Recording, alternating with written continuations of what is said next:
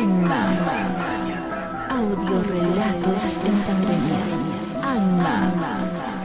Audiorelatos en pandemia.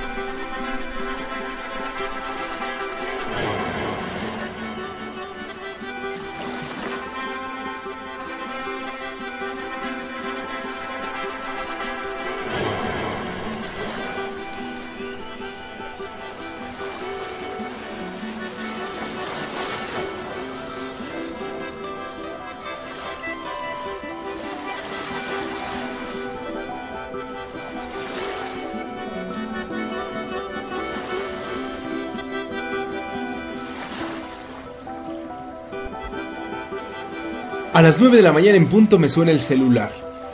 Atiendo. Y es mi amigo Chicho, un tipo alto con la mirada de niño perdido. Me dice sin saludar, me caso. Yo sin poder contestar inmediatamente pregunto y afirmo, son las 5 de la mañana, Chicho. En pandemia hay como celebrar casamientos. Responde, no te asustes, amigo, que todo está listo y no me puedes decir que no. Sin poder negarme con todos esos códigos de hermandad masculina y todo ese tipo de tonterías, acepto, sabiendo que no me gustan los casamientos, la reproducción de los roles otorgados, de ese comportamiento de finjamos a ser felices, bailemos la Macarena, brindemos por el mejor amigo llegado de Miami, festejemos el típico chiste del tío buena gente. Yo prefiero una bicicleta de cambios. En el día de casamiento tenía la sensación de tener la cara de un astronauta que se le recalentó la nave y fue a la luna por el lado oscuro. Estoy en una atosigada sala con atmósfera de refugio antibombas. Todos llevamos mascarilla. Pienso, Chicho podría haber celebrado de forma virtual la boda. Tengo miedo, pánico. Me escabullo entre los invitados, busco la intimidad de las abejas. Todas llevan peinados con enormes crepes con postizos y extensiones. Sus uñas son ergonómicas. Los padres del novio están conllevando un divorcio que hace ver a la guerra de Yemen como la más bonita historia de amor en alguna costa del Pacífico. El tapabocas ayuda a disimular la situación. Una pareja de mediana edad saluda y se instala a una distancia prudente. Juan, el hermano del novio, se coloca de espalda. Esto para que no le pensaran demasiado sensible. Llora de cara a la pared del bar. La tristeza no es fingida. Rita, la sobrina del padre del novio, intenta realizar un chiste. No funciona. La madre de la novia tiene un problema de salud. Todos esperan la respuesta. Genoveva sale corriendo de la casa. El padre de la novia contesta el teléfono e indica que el antibiótico es la solución. Regreso a mi cubículo con boca y nariz tapada. Todos y todas vivimos pendientes de la infección bacteriana que hay en el aire. Juancho, el primo del novio, intenta tropicalizar el ambiente. No funciona. Insisto que hubiese sido mejor que la boda la realicen online. A Luisa se le escapó un estornudo. Toda la sala entró en pánico. Nadie quiere abandonar el plano terrenal apestado. Lo importante es cumplir el rito de consumación del amor. El casamiento es una máquina de cumplir sueños y regalar felicidad, es decir, una máquina socialista, según reza el texto sagrado. Suena el ringtone del grupo de WhatsApp de la boda. Hay alguien que nos da una cátedra de superioridad moral diciendo que ellos son responsables y que le parece de muy mal gusto el que no se informe que la madre de la novia está en el hospital con COVID. Todas y todos nos declaramos zombies y pensamos que el fin del mundo llegó. Hugo, el novio fue mi mejor amigo en el colegio. De esto no recuerdo absolutamente nada. Es mediodía y en la terraza están las sociedades menos vulnerables, todos con risas de fábrica. Esos nos recibieron el mensaje de WhatsApp. No hay nubes y alrededor solo se huele el dulce aroma del amoníaco, de la metafetamina. Laura, la prima de la novia, indica, el confinamiento es horrible, pero desde antes todo estaba mal. En el salón, Rita, la hermanastra de la novia, grita, el confinamiento se llevó la esperanza. Todos parecemos una estampa de ciencia ficción intentando bailar, con cascos de astronautas, con disfraces que nos protejan, máscaras, mascarillas, guantes, capas, capas y más capas de ropa. Esta noche es eterna.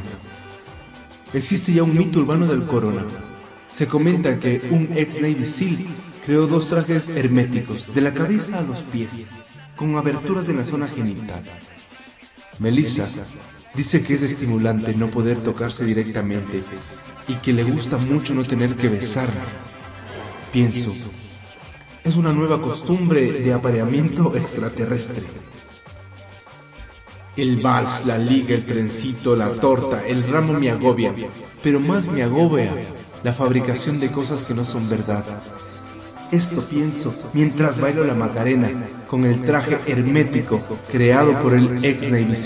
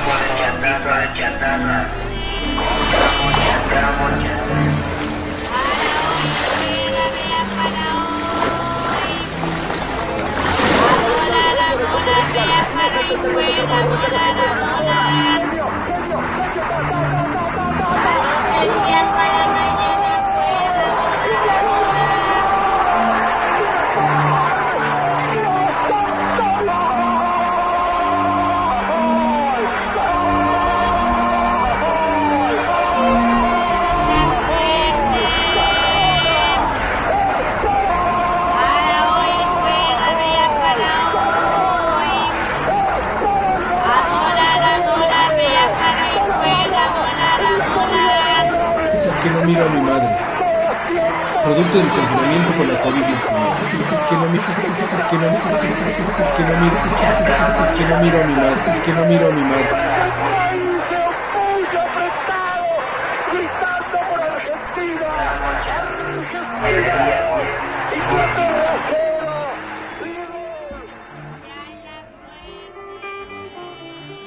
Hace nueve meses que no miro a mi madre, producto del confinamiento por la COVID-19. Mi madre es una mujer que transmite pasión por hacer las cosas. Cuando yo tenía cuatro años, miraba a mi madre quedarse en silencio frente a las hojas del periódico, largas horas moviendo los ojos, entendiendo algo que para mí era indescifrable. Esa tan de ella en mí creó el hábito de leer todo lo que se cruza enfrente. Pequeños anuncios en las botellas de agua, carteles publicitarios, placas de los autos, de las motocicletas, todo lo que puede ser o significar ese gesto de asombro que marcaba mi mamá con los ojos al leer. Ahora en confinamiento, Lupicita, mi mamá, ya no se sienta a leer el periódico, porque tiene miedo que el virus esté en esas hojas de papel gigante y que todas las letras que están dentro sean portadoras del virus. Mi madre ahora confina sus emociones, sus gestos, su distancia es profunda. Es una imitación de aquella mujer que transmitía pasión. El 25 de noviembre, después de nueve meses, mi madre y yo pactamos encontrarnos. Cuando llegué a su casa le encontré llorando. Le dije, mamá, ¿qué te pasa? Mi madre llorando me indica que le duele la muerte de Maradona. Pero ¿cómo, mamá? Si el fútbol no te gusta. Ella me dice, el fútbol no importa. Lloro porque me acuerdo de cuando vivíamos en el último piso de esos departamentos tan oscuros, tan llenos de hongos que eran esos multifamiliares del Tejar, ¿te acuerdas? llenos de olor a humedad, con muy poca agua, casi nada de agua.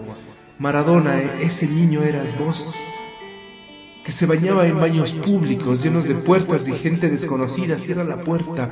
Eras vos que jugaba en esa montaña llena de tierra y juegos infantiles.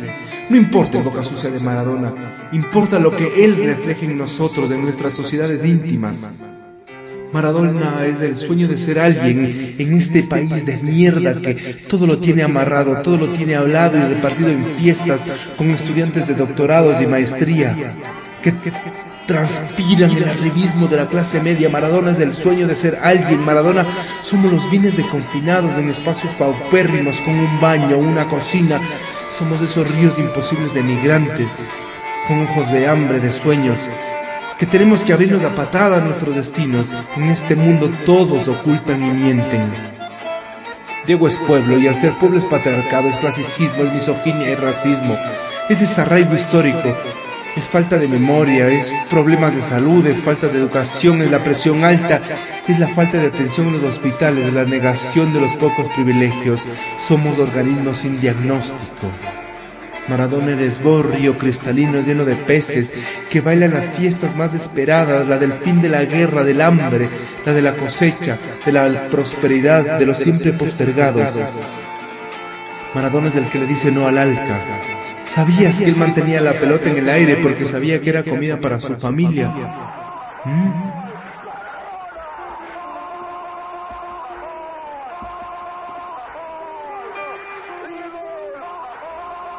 Yo me sentiré huérfana sin mi Dios boca sucia, sin mi Dios plebeyo, sin mi Dios de carne y hueso, déjame llorar que Diego eres vos. Somos todas y todos que no queremos hacernos cargo de nuestro machismo, nuestro racismo, nuestra homofobia. Déjame llorar, déjame llorar que eres vos quien murió, artista que debe un mar por dentro, que no ahorra nada y brinda todo siempre. Porque no se mueren los caraduras, los estafadores, los que mandan el hambre, los que mandan las guerras, los que mandan los virus, los que mandan los eternos confinamientos. El pueblo es un mar, los dioses son de carne y hueso y sostienen el mar.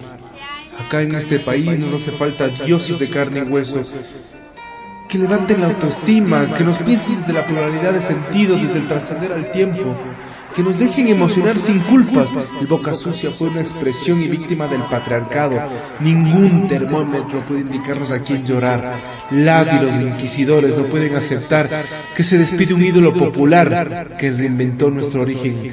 Barrio Serie Z que se plantó frente a los poderosos, que se puso al lado de los débiles, que se puso al lado de estos cuerpos viejos. No me importa el fútbol, no me importa Maradona, me importa vos, río cristalino lleno de peces, me importa los migrantes que interrumpen el atardecer con un caminar, me importa el milagro falso, me importa que la alegría se duplique, me importa los cuerpos diferentes doblados del dolor, me importa conocer el mar más amplio que exista y no esta cárcel reducirse a este encierro, me importa ese milagro que todavía no soñamos. Cuando regreses a tu casa, piensa en los vendedores de la calle contando cuántos bonais les queda por vender sacando la cuenta de cuánto tiempo les falta para volver a la casa con olor a transpiración y hambre. No te engañes, no me engañes, no nos engañemos, no me gusta el fútbol, me gusta la esperanza, el escudo, que fue ese río atormentado, ese protector de los condenados al infierno, ese pobre haciendo jueguitos en ojo. No me gusta el fútbol, no me gusta Maradona, me gustas vos. Esa fue la última frase de mi madre antes de cerrar el intercomunicador del portero eléctrico.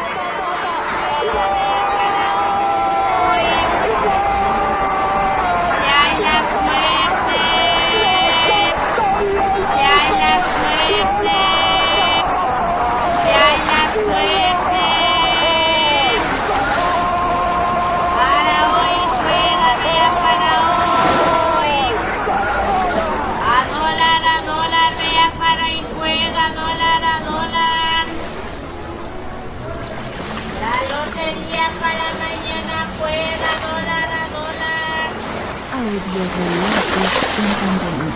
Alma. Audiorelatos en pandemia. Alma. Audiorelatos en pandemia.